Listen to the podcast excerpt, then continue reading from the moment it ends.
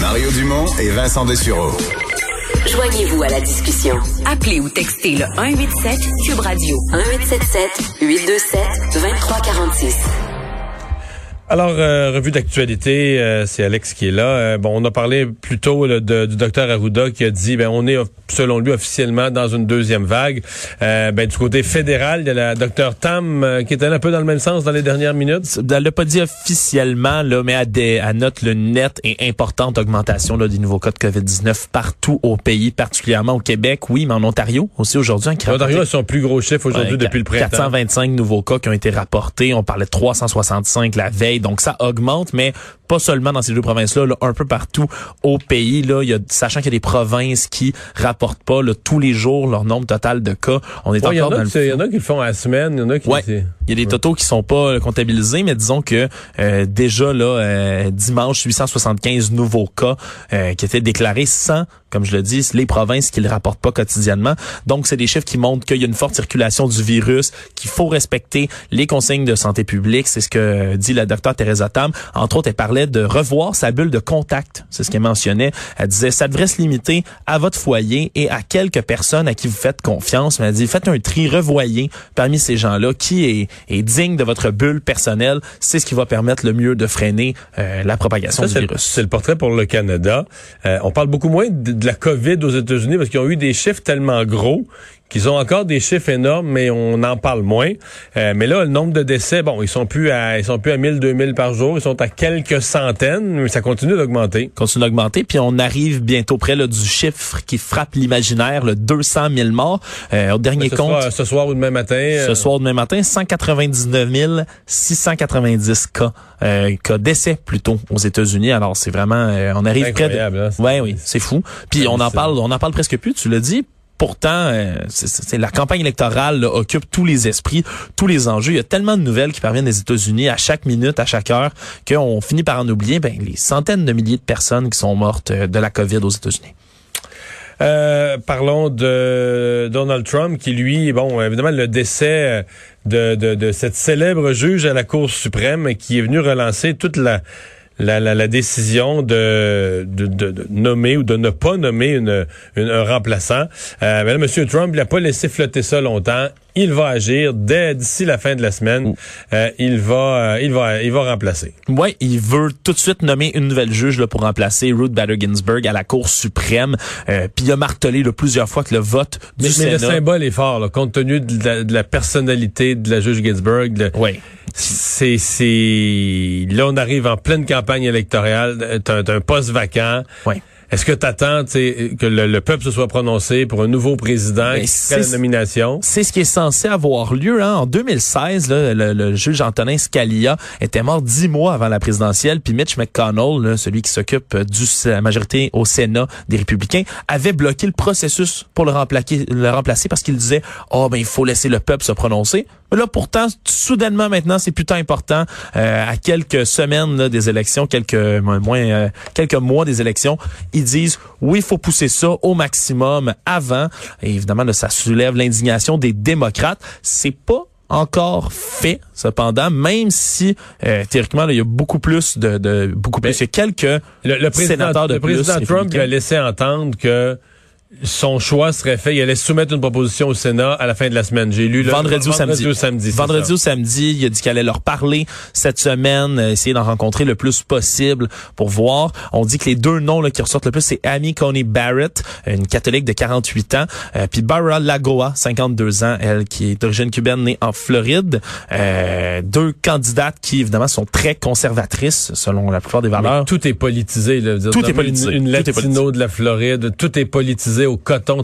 Ben oui, il a dit une femme formidable, nous avons la Floride, aurait même dit le président Trump par rapport à tout ça. Euh, comme je dis, c'est pas fait parce que au Sénat en ce moment, la majorité des républicains de 53 contre 47 ce qui est relativement mince. Puis il y a déjà deux sénatrices républicaines plus modérées qui ont déjà dit qu'elles estimaient que le Sénat devrait pas se prononcer avant la présidentielle.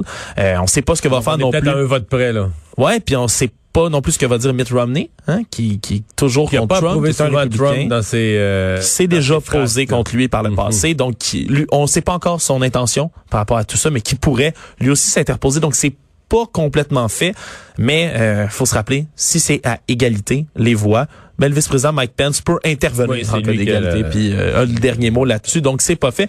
Autre petit mot aussi sur Trump, sa campagne. Euh, eux avaient contesté une nouvelle loi dans l'État du Nevada qui permettait l'envoi des bulletins de vote par la poste. Eh bien, ils ont été déboutés par un juge fédé- fédéral aujourd'hui. Donc, euh, ils ont échoué de ce côté-là. Les évêques québécois qui sont mécontents là, avec les mesures, le passage en zone orange, ils sont, ben, évidemment, les rassemblements dans les églises sont considérés comme d'autres types de rassemblements et les, églises sont considérées comme d'autres types d'établissements qui réunissent des gens. Ben oui, parce qu'il y a comme deux grands regroupements de ces, lieux, si on veut, euh, de rassemblement. Il y a celui qui considère les, les services de boissons alcooliques, les bars, les restaurants, etc. Puis il y a tout ce qui est salle de cinéma, théâtre et autres qui permettent encore d'avoir euh, jusqu'à 250 personnes parce qu'on dit c'est assis, c'est calme, on parle pas beaucoup, euh, on peut garder une distance entre les sièges. Mais euh, ben, les évêques catholiques québécois, l'Assemblée, euh, qui euh, crient à l'injustice aujourd'hui parce qu'ils se disent, ben là, nous, on est classés comme des bars. On est classés comme des restaurants. On peut pas avoir beaucoup de gens. Pourquoi on n'est pas... Ben, ils se prennent gorgée de vin. c'est vrai, vrai, Mario, le vin de messe, j'avais pas Ben pensé oui. à ça. J'avais pas pensé à ça, mais dans son Donc, ils sont frustrés. Ouais, ben ils ont dit que c'est un amalgame qui est injustifié, qui est faux, euh, que ça fait depuis le début qu'ils collaborent avec le gouvernement euh, dans toutes leurs mesures, qui ont respecté les mesures de distanciation, qu'il n'y a pas vraiment de foyer d'éclosion euh, dans les églises, puis ils aimeraient que les lieux de culte, je dis Je église, pense mais que c'est vrai qu'il n'y en a pas.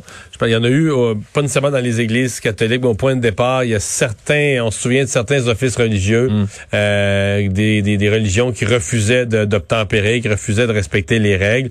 Il y avait eu des éclosions, entre autres dans la communauté là, pour ne pas les nommer à Montréal. Mais là, il y a eu des appels des leaders des communautés, ça s'était calmé. J'ai pas vent, j'ai pas vent effectivement que depuis l'été ou dans, même dans le début de la deuxième vague, on a eu euh, quelques éclosions dans des lieux de culte. Ouais, de exact. quelques religions que ce soit. Oui, puis en plus, ils mentionnent qu'ils ont été là, euh, euh, pas dans les derniers, mais presque à rouvrir aussi les lieux de culte. Donc, euh, ils sont mécontents, puis ils l'ont fait savoir euh, par un communiqué aujourd'hui. Et il y a le Royaume-Uni. Là, ça va euh, dans les pays d'Europe où ça va vraiment mal, la deuxième vague. Il y a le Royaume-Uni. On en parlait un peu plus tôt. Eux, ils ont déjà commencé à dire, ben comme c'est là, on pourra pas fêter Noël. Non. Euh, mais euh, le premier ministre Boris Johnson, qui a été obligé quand même d'annoncer un resserrement important. Ouais, qui ont relevé aujourd'hui le niveau d'alerte concernant l'évolution de l'épidémie parce que euh, les experts de santé publique ont averti le gouvernement. Ils ont dit si on change pas de cap, au mois de novembre, il va y avoir plus de 200 morts par jour dans le pays. On se rappelle, le Royaume-Uni, c'est quand même le pays qui est le plus endeuillé en Europe. Euh, il y a près de 42 000 morts déjà de rapportés au Royaume-Uni. Donc, euh, le niveau d'alerte est relevé à 4 il était à 3 depuis juin. Euh, c'est dans les quatre provinces britanniques que ça a été annoncé. Là, en ce moment, euh, la première ministre écossaise, Nicola Sturgeon aussi, qui, on se rappelle, est indépendantiste, s'est dit favorable à ce qu'il y ait un alignement des quatre nations du Royaume-Uni, mais ils, se- sont dit aussi qu'ils seraient prêts à s'en passer puis à aller aller de leur propre côté en Écosse si jamais le leadership exercé par Londres n'est pas assez fort. Bref, ça, ça s'enligne vraiment mal au Royaume-Uni pour l'instant. Les, les articles m'amusent sur ce, ce sujet au Royaume-Uni parce que les gens parcellent, ils utilisent cancel Christmas.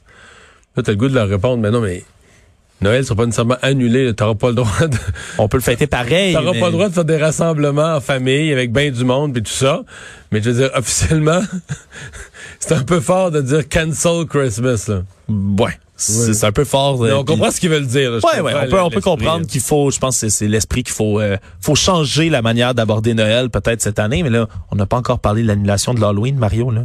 Mais ça, c'est... Puis L'année passée, on se souviendra pareil date, énorme sujet euh, Oui, polarisant. mais Tu te souviens que Los Angeles, il y a deux semaines, a annoncé l'annulation des, des, des, des collègues de l'Halloween, tout ça. Et il a reculé 24 heures après, tellement la réaction populaire était vive. Ouais. Mais là, je la lisais- ville de Los Angeles. Mais je, je lisais tout à, tout à l'heure d'ailleurs qu'il y a une femme, euh, je pense à Saint-Basile, je, je me souviens plus trop où, là, un article fort intéressant où elle a créé une chute à bonbons pour distribuer à Oui, j'ai vu passer ça, une distributrice à bonbons euh, qui soit euh, Saint-Hilaire, respectueuse, des, Saint-Hilaire, je crois. Ouais, respectueuse des règles de la COVID. à deux mètres, mais en autant que dans la file pour aller à la, la chute de bonbons, euh, les, les, les petits enfants costumés se tiennent à deux mètres. C'est peut-être une peut-être une solution. On va peut-être faudrait- réinventer l'Halloween. Marie? Faudrait qu'elle en vende, elle en vende euh, d'ici quoi, trois, non, euh, cinq semaines, faut qu'elle vende son produit, qu'elle en fabrique et qu'elle en vende à toutes les familles du Québec. Ben, il y a de l'argent- il y a de l'argent à faire. Oui, c'est un gros défi. Un, un gros, gros contrat peut-être.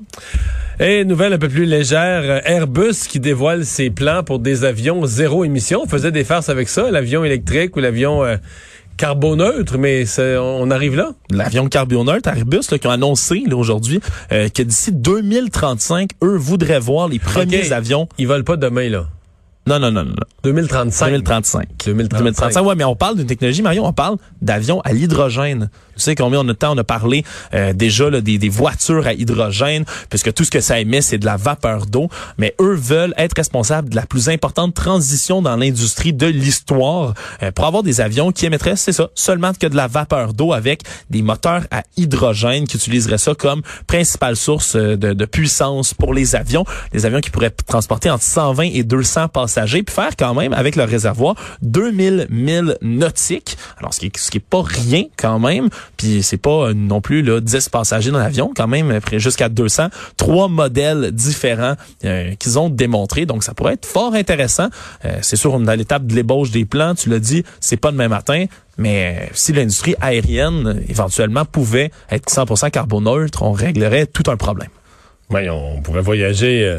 La conscience la tranquille. conscience tranquille, hein, on ferait-tu des plus beaux On voyages? n'aurait pas besoin de passer euh, l'océan en catamaran Voilà. pour se rendre à un sommet. Euh, Oui, ça, c'en est une qui serait contente. Le Greta Thunberg qui, a- qui a traversé, euh, Absolument. qui a traversé en Amérique en bateau une couple de fois. Là. Et finalement, euh, Scotland Yard, la, la police de Londres, qui demande l'aide du public pour retrouver des objets uniques. des, des objets uniques. Certainement, ils ont publié les photos de cinq armes à feu. Quelles armes à feu? Ben, des armes à feu de James Bond. Oui.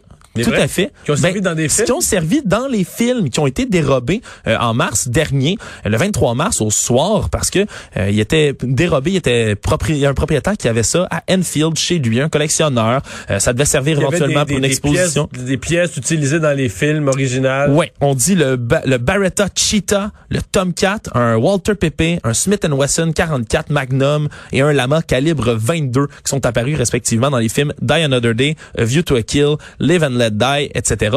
À date, il y a juste une seule de ces armes à feu-là qui sont, on, on le sait bien, désactivées, là, ils servaient dans le film, euh, qui a été retrouvée, c'est le non, pistolet il- Lama. Il, il tirait dans le film. là. C'est vrai. Les armes sont désactivées. Le- à date, tout ce qu'ils ont retrouvé, c'est le pistolet Lama, parce qu'une poignée jaune était toute rouillée dans un champ près de la gare de l'Essex en avril.